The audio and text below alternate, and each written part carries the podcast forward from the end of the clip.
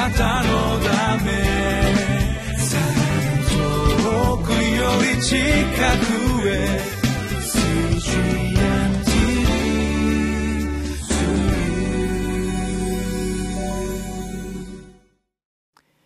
5月15日のリビングライフの時間です。私はウェスレアンホリネス教団の玉川キリスト中央教会の牧師の本間と申します。今日は高慢の極み罪に対する無感覚という題でエレミヤ書の2章の20節から28節の御言葉をご一緒に読んでまいりましょ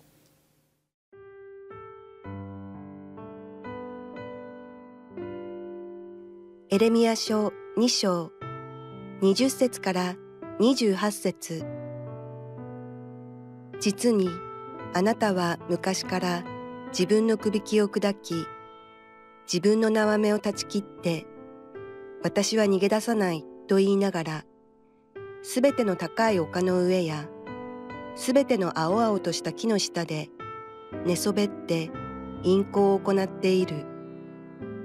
私はあなたをことごとく純良種の良いブドウとして植えたのにどうしてあなたは私にとって質の悪い雑種のブドウに変わったのか。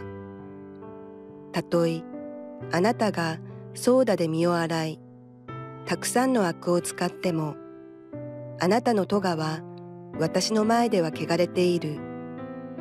神である主の蜜げどうしてあなたは私は汚れていない。バールたちには従わなかったと言えようか。谷の中でのあなたの道を顧み何をしたかを知れ。あなたは道をあちこち走り回る素早いメスのラクダ。また荒野に慣れたのろばだ。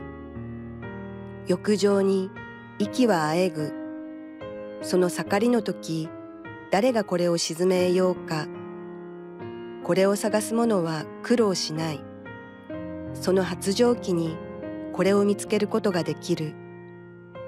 裸足にならないよう喉が渇かないようにせよ。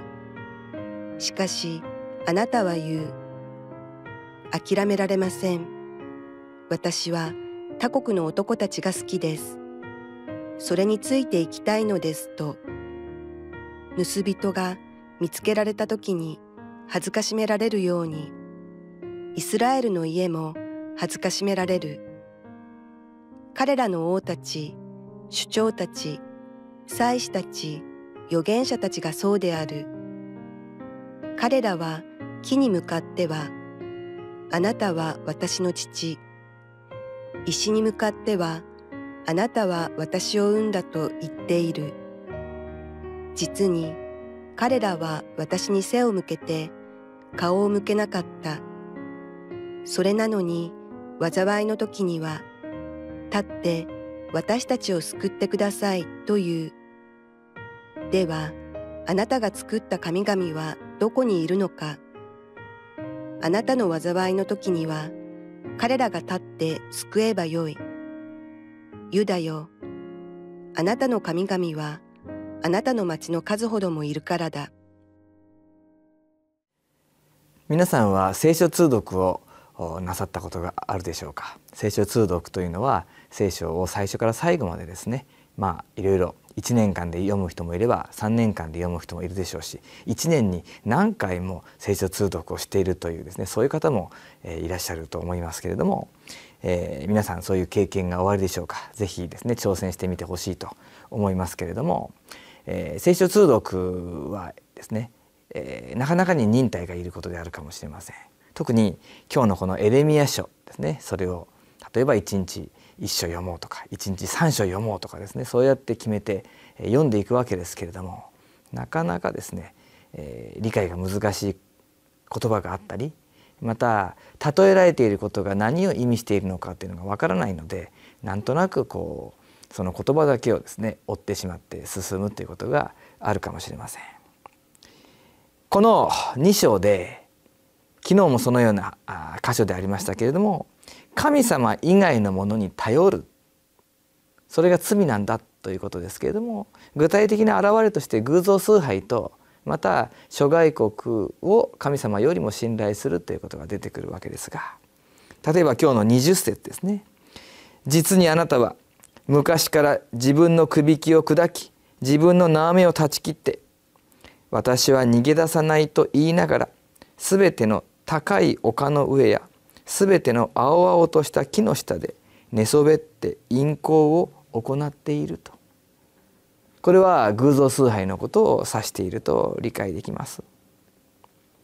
そして23章からあ23節から25節までちょっと長いですが全部読んでみたいと思うんですね。どうしてあなたは私は汚れていない。バールたちに従わなかったと言えようか。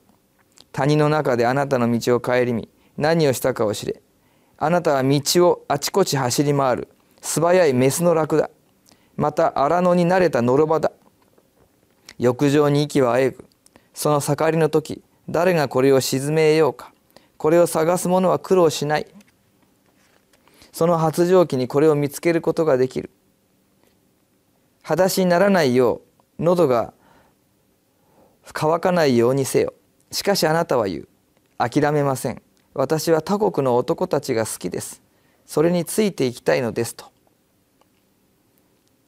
25節のような言葉を本当に言ったかもしれませんけれども偶像と諸外国を信頼して歩む姿が発情期の動物として言い表されているのであります。目に見えない神様ではなく目に見えるものに頼ろうとする。しかしそれは虚しいのだと。私たちは目に見えるものの方がそしてそれがたくさんある方がそれが強く自分の近くにある方が信頼できる安心できるというふうに思いがちです。しかし聖書は目に見えるものではなくて目に見えない神様に頼ることが確かなのだと。でもそれは信仰を持ってしかですねそのように理解することができないまだそれを手にしてなくてもまだそれが大丈夫だというふうにはっきりと道筋が示されていなくてもしかし神様が約束してくださっているからということの中で私たちは目に見えない神様を信頼していくんですね。しかし困難に直面する中ではそれが試みられるわけです。そしてこのエレミアの時代のイスラエルの人々正確に言うならば南ユダの人々ということになりますけれども彼らは誠の神様ではない神に頼ろうとしそしてまた非常に分かりやすい目に見える助けとしての強い国というものを求めたのでありますしかしそのようなものは儚く脆いのだと。それらも全て神様の御手のうちにあり神様が本当に力を発揮される時にはそれは弱く消え去っていくものであります。そのようなものに頼ることをここでは罪と言っていますけれども私たちは罪の中にいる時にだんだんだんだんその罪の自覚がなくなっていきます。今日のリビングライフの92ページ上の段の方にこのような文章が書いてあります。罪は自分の現実を見る目を塞ぎ深刻な無感覚をもたらします。聖なる神とつながっている時だけこの無感覚から解放されます。罪を判断する基準は神の言葉です。罪にどれほど敏感であるかに神との関係の深さが現れますと。私たちは大丈夫だ。大丈夫だ。そのようにだんだんだんだんですね神様との関係が薄くなる御言葉に触れる機会が少なくなるそうなると本当は大丈夫でないのに大丈夫だそんなふうに思わされてしまうのではあります。エレミア書のようなところを読んでいくとそのように罪の指摘そして悔い改めの呼びかけが多いので少し、えー、読みづらいなと感じることもあるかもしれません。でもそういう中に神様がどんなふうにイスラエルを見ておられるかというその愛の眼差しを見ることができるんですね。21節の前半にこう書いてあります。私はあなたをことごとく純良種の良いブドウとして植えた。神様はイスラエルを純良種の良いブドウとして植えたってことですね。ブドウを植える。しかも良いブドウを植える。美味しいブドウができるだろう。一生懸命そこに愛情を注いで育てるわけです。そのようにして神様はイスラエルを導いてきたと。しかし残念ながら期待される実を結ぶことができなかった。でも神様はあなたはもともと私が植えた純良種の良いブドウなんだよ。そのように私たちも言っているわけですね。良い実を結びたいと皆さんも思われるのではないでしょうか。私もそのようにですね本当に良い実を結ばせていただきたいと願うものの一人であります。いかがでしょうか私たち良い実を結ぶためにはそれぞれ今の歩みの中で具体的に何をしていかなければならないのでしょうか。